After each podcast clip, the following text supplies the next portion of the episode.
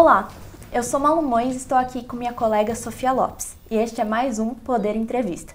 O entrevistado de hoje é Márcio Watanabe, doutor em estatística e professor da Universidade Federal de Fluminense. Muito obrigada, professor, pela sua participação. Eu que agradeço. Boa tarde. Professor, chegamos a 400 mil mortes pela Covid-19 no Brasil. Olhando os dados, quando o senhor avalia que a pandemia estará controlada no país? Olha, é, depende um pouco do que a gente considera controlado, né? É, uma coisa que já está começando a ficar claro é que, de fato, o pico da pandemia é, foi alcançado, pelo menos dessa, dessa segunda onda. É, então, agora a gente vai ter uma tendência nos próximos, no próximo mês e no mês seguinte de ter uma queda nessa grande quantidade de, de casos e óbitos que a gente tem tido nas últimas semanas. É, no entanto, isso não quer dizer que a pandemia vai estar tá controlada, né? A gente ainda tem muita, muita coisa pela frente. O Brasil ainda tem muita, muita, um grupo muito grande de pessoas ainda precisa ser vacinado, pessoas de risco, né? Como as pessoas com comorbidades, as pessoas é, acima de, de 45 anos, que também tem um risco é, significativo. Então, é, a gente ainda vai continuar enfrentando a pandemia é, até o final do ano, com certeza. Mas claro que assim, é, a tendência agora é que, que, os próximos meses sejam me, melhores do que o mês de abril, é, que a gente está terminando agora, que foi o pior mês da pandemia até agora. E quando o senhor avalia que a gente vai estar numa situação em que não seja mais necessário o distanciamento social nem o uso de máscaras? O que acontece é o seguinte: os critérios que são usados para definir se a gente precisa tomar medidas para reduzir o, a transmissão do vírus, como o uso de máscaras e, e distanciamento social, é, depende muito do, do, do, da política pública que vai ser adotada, né? É, então isso varia. O que a gente tem, né, é o seguinte, é, como parâmetro, é a quantidade, geralmente a quantidade de, a porcentagem de, de, de leitos ocupados em enfermaria e UTI é o principal parâmetro que a gente utiliza para verificar se há necessidade de, de uma doença é, que está em epidêmica ser ou não controlada. No caso da Covid, é, até pela, pela recente onda, a gente está no pico da onda, saindo do pico da onda, a gente ainda vai levar um bom tempo até se sentir seguro, né, para tomar uma decisão, uma medida de realmente é, flexibilizar completamente é, as medidas restritivas. É, então, assim, o principal fator hoje, que eu acho que seria determinante para determinar quando que vai ocorrer esse relaxamento, é um pouco como a, a vacinação vai caminhar, né? Então, à medida que a vacinação for caminhando, que mais pessoas estiverem vacinadas e os casos forem caindo, os óbitos forem diminuindo, as internações, os hospitais estiverem é, mais vazios, aí sim a gente pode, é, com mais clareza, determinar quando que as medidas restritivas podem ser relaxadas. Eu acredito que a vacinação vai continuar avançando num ritmo mais acelerado a partir de desse mês de abril já começou a acelerar a partir dos próximos meses. E então acredito que a tendência é que mais para o final do ano realmente a gente tenha uma boa parcela da população vacinada e, e, e seja mais seguro é, realmente a gente falar em relaxamento das medidas restritivas. E a queda de morte dos últimos dias já pode ser atribuída à vacinação? É, o que explica essa queda de mortes? É, não, não. A queda de mortes é, o que, que acontece? Para a gente, a vacinação no Brasil, ela se iniciou em janeiro, só que em janeiro a gente, a vacinação foi simbólica, né? No mês de fevereiro, nas primeiras semanas, é, profissionais de saúde da linha de frente foram vacinados, e só na segunda quinzena de fevereiro e começo de março é que realmente a gente começou a iniciar uma vacinação maior do grupo dos idosos, ok? É, o Brasil, a maior parte dos municípios brasileiros ainda está vacinando os idosos. São, foram poucos os municípios que iniciaram vacinação dos grupos com comorbidade, tá? Então, é, o que que acontece? É, a queda de casos e a queda de óbitos que, tá, que já começou a ocorrer na, na, última semana e a queda de internações que já vem de umas duas, três semanas atrás, é, em muitos locais, ela, ela não está ocorrendo apenas no grupo dos idosos. Já, a gente já verifica a queda de óbitos, queda de casos e queda de internações também em, grupos de pessoas que ainda não iniciaram a vacinação. As mais avançadas, principalmente acima de 80, 85 anos, é, a gente já consegue verificar algum, a gente já consegue verificar algum efeito da vacina. Mas é, esse efeito da vacina, ele demora pelo menos duas semanas para começar a imunidade na, na, pessoa após ela receber a primeira dose da vacina. E aí são pelo menos mais é, duas ou três semanas para que esse efeito apareça é, é na transmissão e, no, e, no, e nos óbitos. Então, a gente está falando de alguma coisa em torno de 40 dias entre o início da vacinação de um grupo etário e a gente poder é, verificar algum efeito na curva de casos e na curva de óbitos é, desse grupo vacinado. Então, a queda que já começou há umas duas semanas atrás, ela é referente a pessoas que, que foram contaminadas é, é do, na metade ali de, de março, falando dos óbitos, né, da segunda quinzena de março. E nesse momento a gente não tinha ainda, a gente tinha um grupo muito pequeno de pessoas vacinadas para a gente poder atribuir essa queda agora à vacinação. Mas isso não quer dizer que a vacina não esteja tendo efeito. À medida que o tempo passar, a gente vai conseguir verificar cada vez mais o efeito da vacina, é, principalmente nos idosos com idade mais avançada. Levando-se em conta esse cenário, o que a gente pode esperar para o mês de maio? Olha, é, eu acho, acredito que a, a gente realmente tem atingido o pico. É claro que isso varia de município a município, né? Nem todos os estados são iguais. Então, por exemplo, é, o estado do Pará o estado de Pernambuco, eles ainda apresentam alguma tendência de aumento de casos, para dar dois exemplos. É, no entanto, tem outros estados em que já é visível é, um efeito maior de, de diminuição na, nos casos e nos óbitos. Então, a gente, é, no caso da, da, do município de São Paulo, por exemplo, a gente já começa a verificar um, uma tendência é, clara de, de, de, queda, né? Então, assim, é, de uma maneira geral, no Brasil, já existe uma tendência é, de queda de casos e óbitos e, e internações. Então, é, a tendência é que essa, essa tendência permaneça em maio. Agora, se essa tendência vai se intensificar e a gente vai ter uma queda mais significativa, ou se ela vai, por exemplo, parar, ou até mesmo a gente ter algum tipo de repique, né, um novo aumento, ou uma estabilização, um número muito grande de casos e óbitos, isso vai depender é, um pouco também das medidas de, de distanciamento é, que a população adotar e do avanço da vacinação. Então, todas essas componentes entram é, nesse, nessa, nessa questão para a gente verificar realmente o que pode ou não acontecer.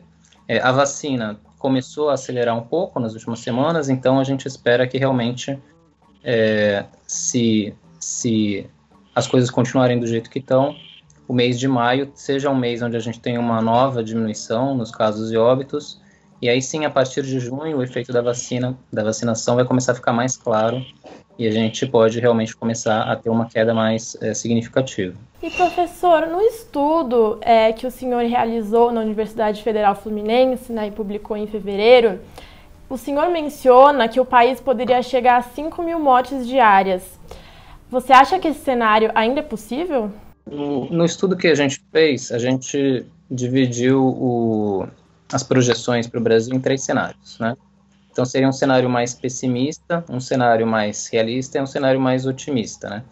É, essas previsões foram feitas em fevereiro e naquele momento é, o cenário mais otimista dava alguma coisa em torno de 3 mil óbitos o, o pico, que no pico a gente alcançaria 3 mil óbitos por dia. É, no cenário mais pessimista, a gente alcançaria em torno de 5 mil óbitos por dia, e num cenário mais realista, em torno de 4 mil óbitos por dia. É, o que acontece é que essas, esses cenários eles dependem um pouco, principalmente das medidas é, de isolamento adotadas e se elas são efetivas ou não, é, se a vacinação ia avançar na velocidade prevista ou não. Então, naquele momento, a gente não tinha é, como atestar um valor mais preciso. Hoje, considerando o cenário epidemiológico é, do Brasil hoje, é, existe realmente uma tendência dos casos continuarem caindo em, em maio, particularmente os óbitos, né? Os óbitos é, continuarem tendo queda nas próximas semanas. Então, isso mostra que, de certa forma, o pico realmente é, dos óbitos ficou em abril, ali na casa dos 4.200 e 4.200, 4.300 óbitos, que foi o, o, o dia com maior quantidade de óbitos. É, então, é, se a gente for falar de comparando os dados atuais, de fato, a tendência é que não, a gente não veja mais esse cenário mais pessimista de 5 mil óbitos. No entanto, o Brasil ainda tem uma quantidade de casos é, e óbitos relativamente grande, muito grande, né? Inclusive comparando com a primeira onda, né? É, a gente ainda está num cenário complicado e é, hoje a gente tem uma certa, um certo nível de distancia, distanciamento adotado na maioria dos municípios, até por conta é, do receio que as pessoas ficaram, mesmo municípios que não adotaram medidas, a própria população acabou é, adotando é, medidas pessoais, né, mantém um certo distanciamento, então a gente tem um nível de distanciamento que está, de fato, reduzindo um pouco a transmissão. Os meses é, de maio, junho, julho são meses de alta transmissão ainda de doenças respiratórias. Então, o que, que eu quero dizer com isso?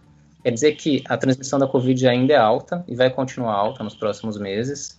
E, de fato, se a gente tiver um relaxamento muito grande, se a gente tiver, por exemplo, é, volta de aglomerações, é, que nem a gente teve, por exemplo, no, no, no, do final do ano passado e no início desse ano. É, então, assim, de fato, a gente pode ter uma nova, um novo repique, um novo aumento de casos, é, em vez da gente continuar essa tendência de queda. E aí, de fato, a gente poderia é, até atingir um novo pico. Mas, por hora, considerando os dados atuais, a tendência realmente é que a gente continue é, reduzindo os casos e os óbitos nas próximas semanas. No estudo, o senhor fala sobre como a sazonalidade pode afetar a transmissão da Covid. O senhor poderia explicar um pouco mais sobre esse conceito? Então, a sazonalidade é um fenômeno conhecido de várias doenças infecciosas. É, essencialmente, de uma maneira ampla, a sazonalidade quer dizer que existe um padrão na transmissão ao longo do ano, ou seja, você verifica uma época do ano em que a doença se espalha com mais facilidade e uma outra época do ano onde a transmissão é um pouco mais lenta, mais baixa, tá? Então, no caso das doenças respiratórias, que nem a gripe, pneumonia, resfriados, é, então a gente verifica um padrão típico no Brasil, né, em que nos meses que começam início de março, abril, e aí passando até o mês de junho e julho, a gente são meses que a gente tem uma, uma tendência clara de aumento, né, de casos de síndromes gripais, é, principalmente, como eu disse, nesses meses que vão do início do outono até o, o inverno, até o meio final do inverno, a gente tem uma tendência maior de transmissão dessas doenças respiratórias. E nos meses de primavera e verão, a gente tem uma redução na transmissão. Não quer dizer que a transmissão não ocorra, a transmissão ocorre e a gente tem inclusive alguns surtos isolados, mas não existe uma tendência de alta generalizada. Então a sazonalidade essencialmente é isso, a gente verificar determinados momentos do ano em que a gente verifica um padrão é, natural de mais maior transmissibilidade da doença numa determinada época do ano e uma outra época do ano uma menor transmissibilidade. A sazonalidade é, das doenças respiratórias é muito atrelada, como eu disse, ao início do outono. então, os meses de outono e inverno são os meses com maior transmissão dessas doenças. É, é, no entanto, também existem outros padrões de sazonalidade. Então, por exemplo, o, o início, as duas primeiras semanas de abril, de janeiro, desculpa, as duas primeiras semanas de janeiro é, e as duas últimas semanas de, de dezembro são um período é, em que também ocorre uma, um, também é considerado um período sazonal de alta transmissão devido às festas de final do ano, não só no Brasil, mas no mundo inteiro a gente observa é, todas as doenças infectocontagiosas a gente é, observa um aumento na transmissão, principalmente das doenças respiratórias.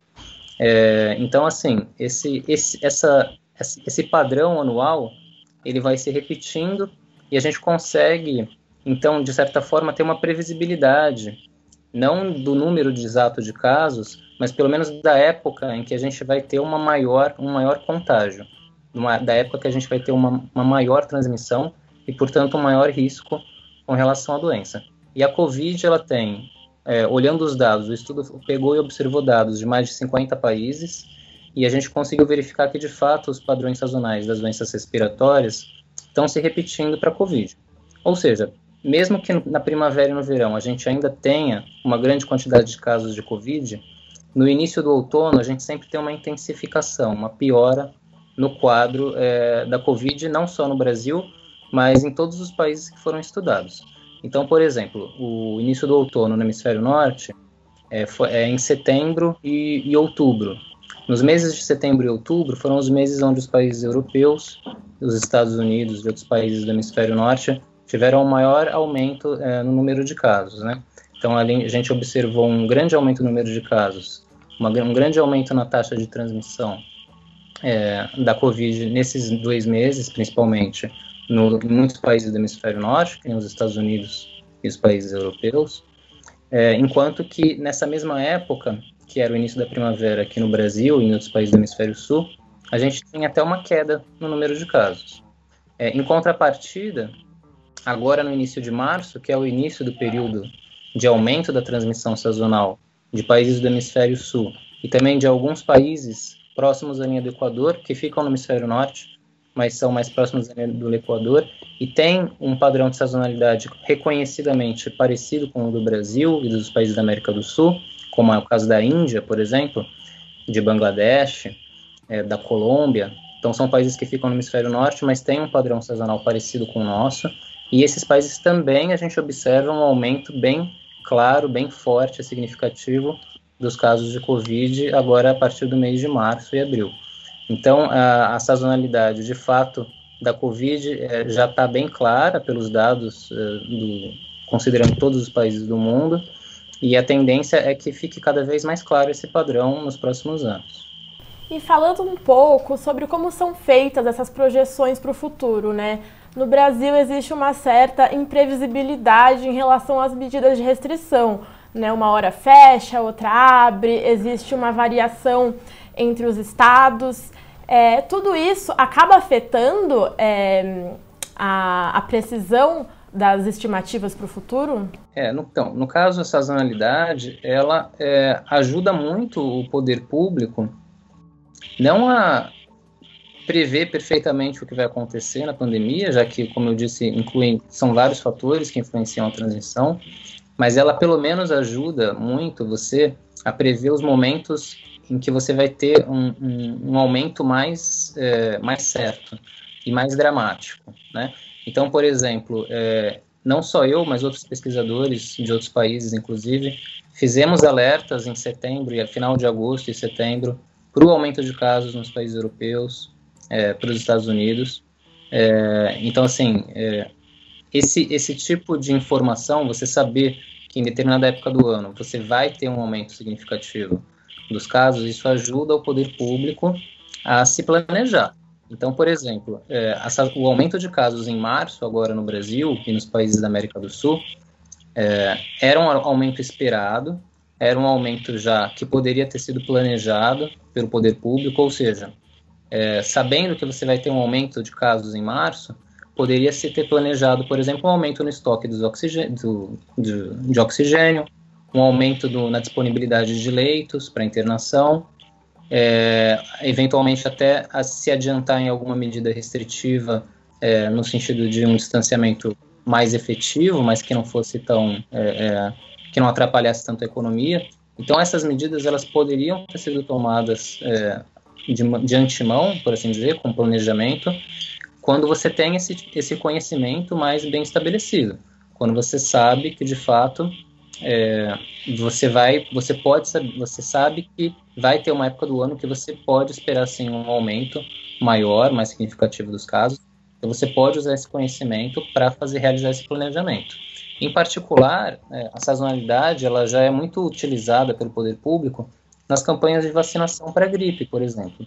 A vacinação da gripe, ela geralmente se inicia ali no mês de, agora no mês de abril, é, anualmente, justamente porque é o, é o mês em que a gente espera um aumento do número de casos de síndromes gripais, aumento de, de casos de influenza, e aí a gente vacina as pessoas é, justamente nesse início do, do período sazonal para reduzir ao máximo a transmissão, para reduzir ao máximo o número de internações é, por síndromes respiratórias agudas. Então, é, a sazonalidade ela, é, ela já é utilizada naturalmente pela, pelos ministérios da saúde de vários países para utilizar o seu planejamento tanto nas campanhas de vacinação quanto nas campanhas de prevenção de doenças é, que são sabidamente sazonais. E a gente tendo esse conhecimento, sabendo que a COVID também segue é, esse, esse tipo de padrão, de aumento da transmissão no início do, do período do outono, de aumento de transmissão, por exemplo, no final de dezembro, a gente já pode utilizar esse tipo de conhecimento para é, prever as possíveis novas ondas é, que podem vir. Então, por exemplo, é, em particular para os anos seguintes, esse tipo de conhecimento vai ser útil, por exemplo, para determinar a campanha de vacinação para Covid, que deve ser passar a ser anual, não necessariamente para todos os adultos, mas para os idosos, por exemplo, da mesma maneira que a gente vacina os idosos para gripe, para influenza, também provavelmente a partir do, dos próximos anos, não só no Brasil, mas em outros países também, a gente deve deva ter um calendário anual de vacinação para a Covid. E é, o momento ótimo, né, o momento, o melhor momento para você intensificar essa vacinação é, vai ter que respeitar esse tipo de conhecimento científico, né? Então, se você prevê um aumento de casos em março, o ideal é você vacinar os idosos um pouco antes. E assim você evita é, é, um novo colapso, por exemplo, do sistema, você diminui o número de internações. Então, esse tipo de conhecimento é muito útil para o poder público, é, se ele for bem aplicado. Professor, a marca de 400 mil mortes foi atingida 14, depois de 14 meses de pandemia. O senhor avalia que esse número está dentro do esperado? Olha, é, no início da pandemia foram é, feitas diversas predições, né, com relação ao, ao, número de óbitos e casos que ocorreriam não só no Brasil, mas é, em outros países e no mundo.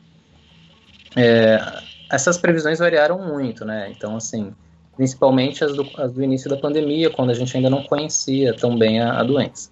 À medida que o conhecimento sobre a, a Covid-19 foi aumentando, é, essas previsões foram é, melhorando, né? foram, foram sendo aperfeiçoadas. É, o, o número de óbitos hoje do que o Brasil atingiu, né, já marca de 400 mil óbitos, é um número é, elevado, né?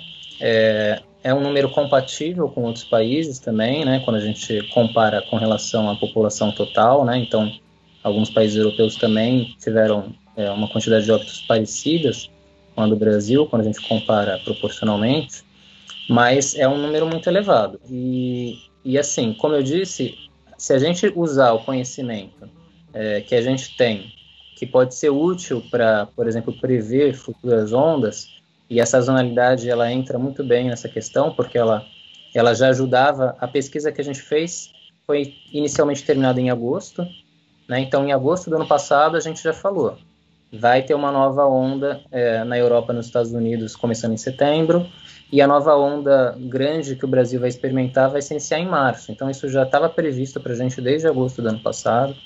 É, então, se esse tipo de conhecimento tivesse sido utilizado, uma boa parcela dessa, desses óbitos poderia ter sido é, é, mitigado, né? poderia ter sido reduzido o número de óbitos com um planejamento é, mais adequado que considerasse essas previsões. É, ainda existe muita incerteza né, com relação ao Covid. É, a gente tem centenas de estudos publicados todo dia, então é, eu acredito que é difícil, às vezes, para o poder público do mundo inteiro, inclusive para a OMS, separar né, quais, quais artigos é, eles devam utilizar para se orientar. Mas, assim, de fato, a gente tem dados é, estatísticos suficientes hoje que indicam que, de fato, é, a sazonalidade, por exemplo, é um fator importante na transmissão da Covid.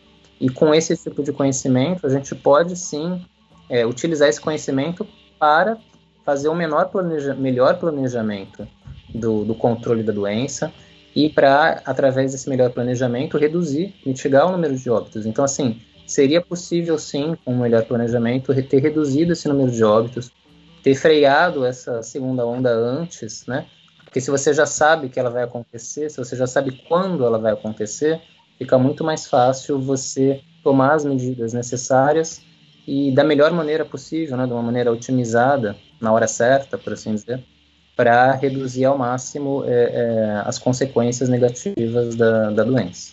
E com tanto conhecimento que foi produzido em relação a como poderia evoluir a pandemia, o que faltou é, na ação do poder público em relação às medidas de combate? Como que você avalia, em geral, é, a atuação do poder, dos poderes públicos em relação à pandemia? Assim, falando especificamente do Brasil, né, é, cada país atuou de uma maneira diferente. É, eu acho que, assim, de uma maneira geral, o que a gente viu é, não só no Brasil, e aí estou falando não só dos, dos prefeitos, governadores, do governo federal do Brasil, mas dos governos no, no mundo afora, a gente viu que os governos, de certa forma, não estavam preparados né, para atuar é, no, num ambiente tão complexo, num ambiente tão grave é, como uma pandemia é, dessa intensidade. Né? Alguns países, e aí eu quero citar alguns países específicos, é, que já tinham certo planejamento para alguma pandemia, para alguma epidemia mais grave, eles realmente se destacaram é, ao longo dessa pandemia é, na sua capacidade de reduzir ao máximo os problemas é, que aconteceram é, devido à pandemia nesses países. Então, eu quero, é, por exemplo, citar dois países, é, principalmente a Coreia do Sul, mas também o, o Japão, por exemplo, Singapura, um outro país, a Austrália, Existem outros exemplos, mas é, esses são alguns dos principais é, países que tiveram assim um excelente desempenho nessa ao longo dessa pandemia. É, então, assim, é, que, que a Coreia do Sul, o Japão e a Singapura, por exemplo, tinham que os outros países não tinham? Eles tiveram, eles passaram pela primeira epidemia do SARS-CoV-1, né? Então, aquela primeira epidemia do SARS-CoV-1 que aconteceu há, há, mais de 10 anos atrás, ela ajudou muito o, os, os ministérios da saúde locais daqueles países a se planejar para uma pandemia seguinte. Então, eles já estavam prontos, mesmo sem saber quando viria essa pandemia, eles já tinham equipes, por exemplo, de rastreamento de contato, equipes preparadas para fazer testagem em massa, para impedir a proliferação do vírus, equipes treinadas, preparadas. Então, isso foi um diferencial muito grande que só esses países tiveram, e mesmo países com grande poder econômico, como os Estados Unidos, Reino Unido, França, Itália, é, visivelmente também se mostraram perdidos, né? os governos se mostraram perdidos, principalmente no início da pandemia. Enquanto que a Coreia do Sul, por exemplo, acabou sendo um exemplo, né, durante todo o ano passado, é, para vários países, para vários governos, de como eles, de como poderia se atuar de uma maneira mais proativa, como o governo poderia atuar de uma maneira mais proativa para mitigar os efeitos da, da, da epidemia. Então, só para citar uma coisa importante, a Coreia do Sul praticamente não fechou o comércio é, nenhum dia no ano passado nem nesse ano. E, no entanto, ela tem pouquíssimos óbitos e, teve, e teve pouquíssimos casos ao longo dessa, desses mais de 400 dias de, de pandemia. Por quê? porque eles tinham um planejamento prévio. Eles não sabiam que haveria uma pandemia no passado, claro, mas depois da primeira epidemia de SARS-CoV-1, eles se planejaram, eles se prepararam, eles se equiparam, eles treinaram pessoas e tinham uma equipe grande, bem treinada, pronta para agir quando viesse uma nova epidemia.